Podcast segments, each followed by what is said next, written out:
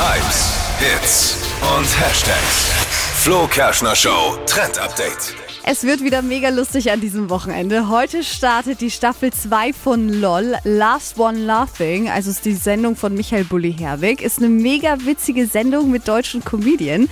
Dabei ist zum Beispiel auch in dieser Staffel jetzt Klaas Häufer Umlauf, kennt man ja, Tommy Schmidt, der Podcastler und zum Beispiel auch Anke Engelke. Und das Konzept ist ganz einfach.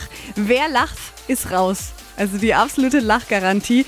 Ähm, die Comedien machen da super viel Quatsch. Hast du schon mal gesehen? Nee, ich habe es nicht gesehen. Hat damit zu tun, muss man dazu sagen, ist ja eine Geschichte, läuft auf Amazon. Muss man Genau. Amazon-Kunde sein.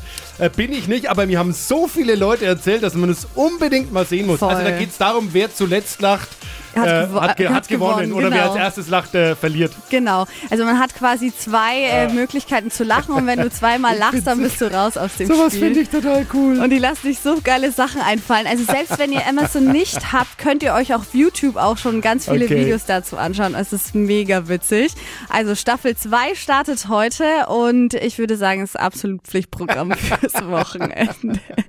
Und äh, jetzt auch noch für alle, die es schon kennen, gut zu wissen, Staffel 3 ist auf jeden Fall schon in Planung. Also gibt's dann auch Oh. noch.